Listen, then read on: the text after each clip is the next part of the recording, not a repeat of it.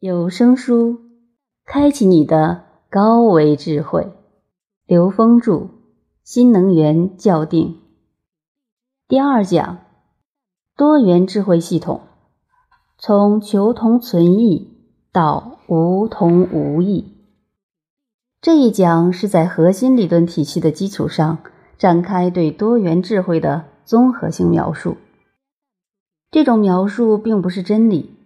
它和所有的描述是平等的，但它有个特点，它借用的语境是我们整个人类世界到现在为止最普世的一个语境，即科学语境。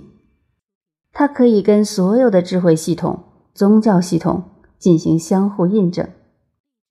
它既可以连接佛家系统、道家系统、儒家系统、神学系统，也可以连接。伊斯兰教系统以及现代西方的各种智慧与心灵系统，当每个系统都能被它连接的时候，它变成了连接所有智慧的一个纽带。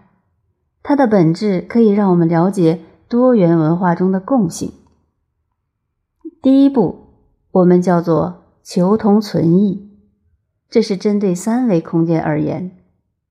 我们知道。三维空间只不过是我们从零维到 n 维，n 趋无穷大这个宇宙空间描述的一个中间层次。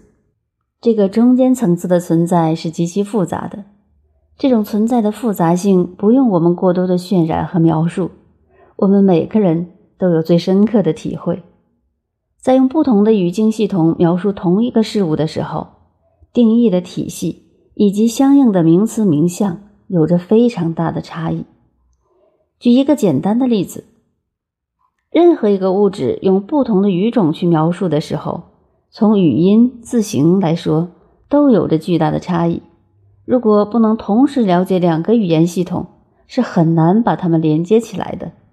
就像用英文描述杯子叫 cup，中文就叫杯子，它们虽然描述的是同一个东西。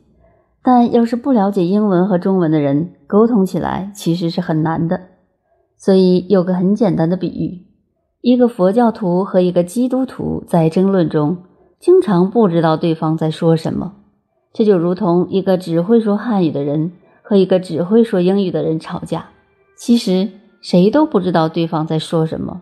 这就是不同系统语境之间巨大的差异。在我们现实的文化体系里面。这种差异比比皆是，而提到文化，我们又会怎么去解读它呢？其实，在这个系统里去解读会比较简单。文化是信息的划线，文可以理解为信息，信息在现实中的呈现就是所谓的文化。那么，信息在现实中的划线以其不同的系统而呈现的时候。就形成了文化与文化之间的差异，也就是多元文化的差异。我们人类面对这些差异的时候，实际很有意思，总是立足在单一的文化背景下，试图去解读存在的一切，也包括解读一切存在的文化，以及文化与文化之间的关联。在最早这些文化产生的过程中。因为受时空和地域的限制，所以每一种文化有它自己独特的时空属性。而这种独特的时空属性一旦形成知识，通过积累与传承后，就带着它形成时人类在那个局部的时空下对宇宙的一种描述，或者对智慧系统的一种描述。那么这种描述就形成了相对独特的一套文化体系。这套文化体系，它的独特性和完备性是相对独立的。随着人类文明的发展，人类的交流方式和生命所跨越的空间越来越大，形成了文化与文化的交集，产生了多种文化之间相互的融合碰撞。但是，每一个文化完整的系统和另外一个文化系统之间的全然融合。实际上是没有发生过的，也几乎是很难被真正呈现的。这就是我们在三维空间所看到的多元文化。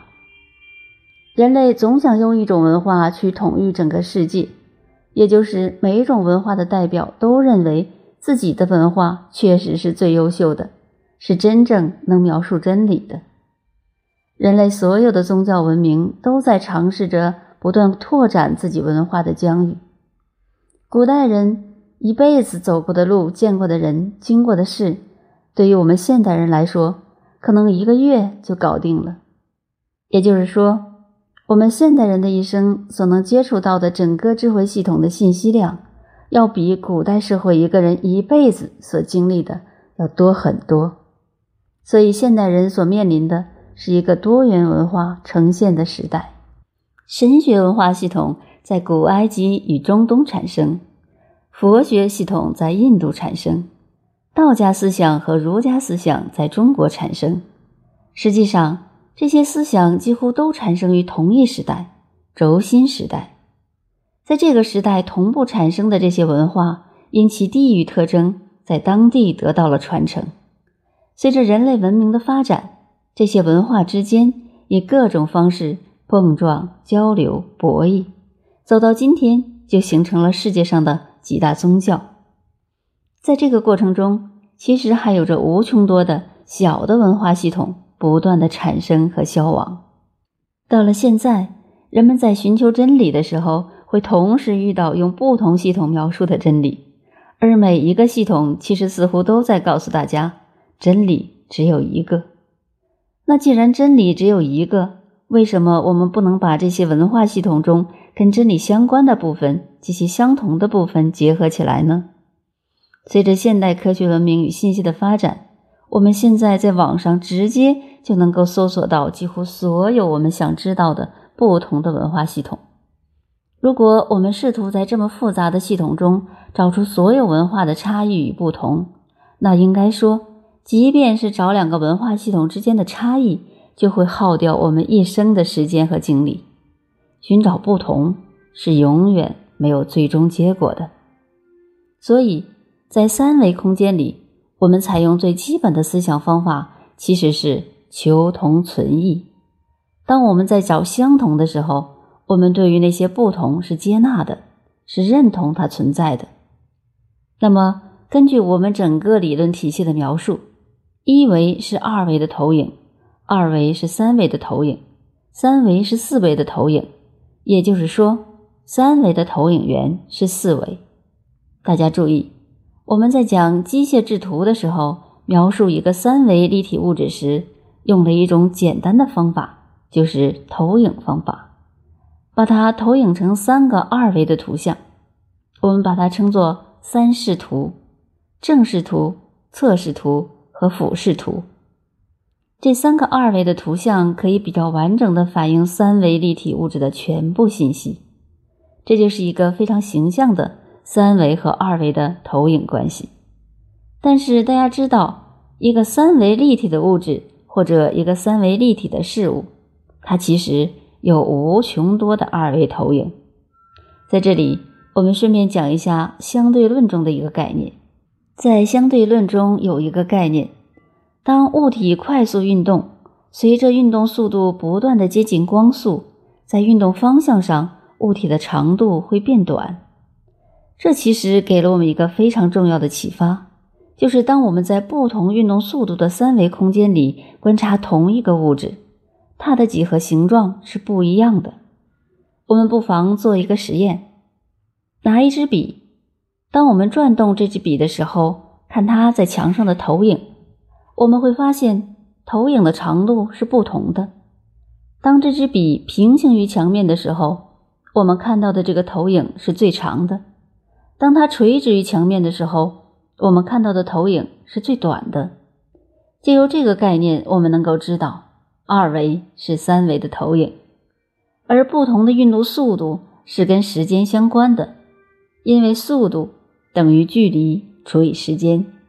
所以，爱因斯坦的相对论的另外一个概念是，当物体接近光速运动的时候，时间变慢。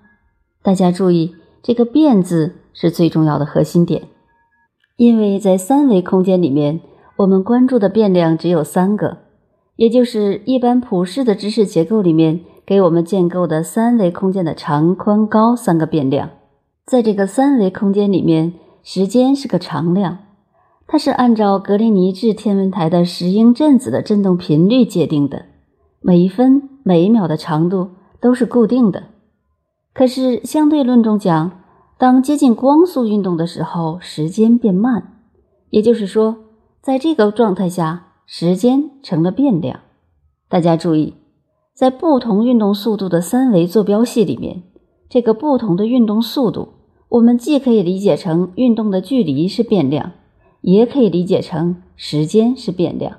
这是一个比值，是距离除以时间。这两个变量的存在都是有可能的。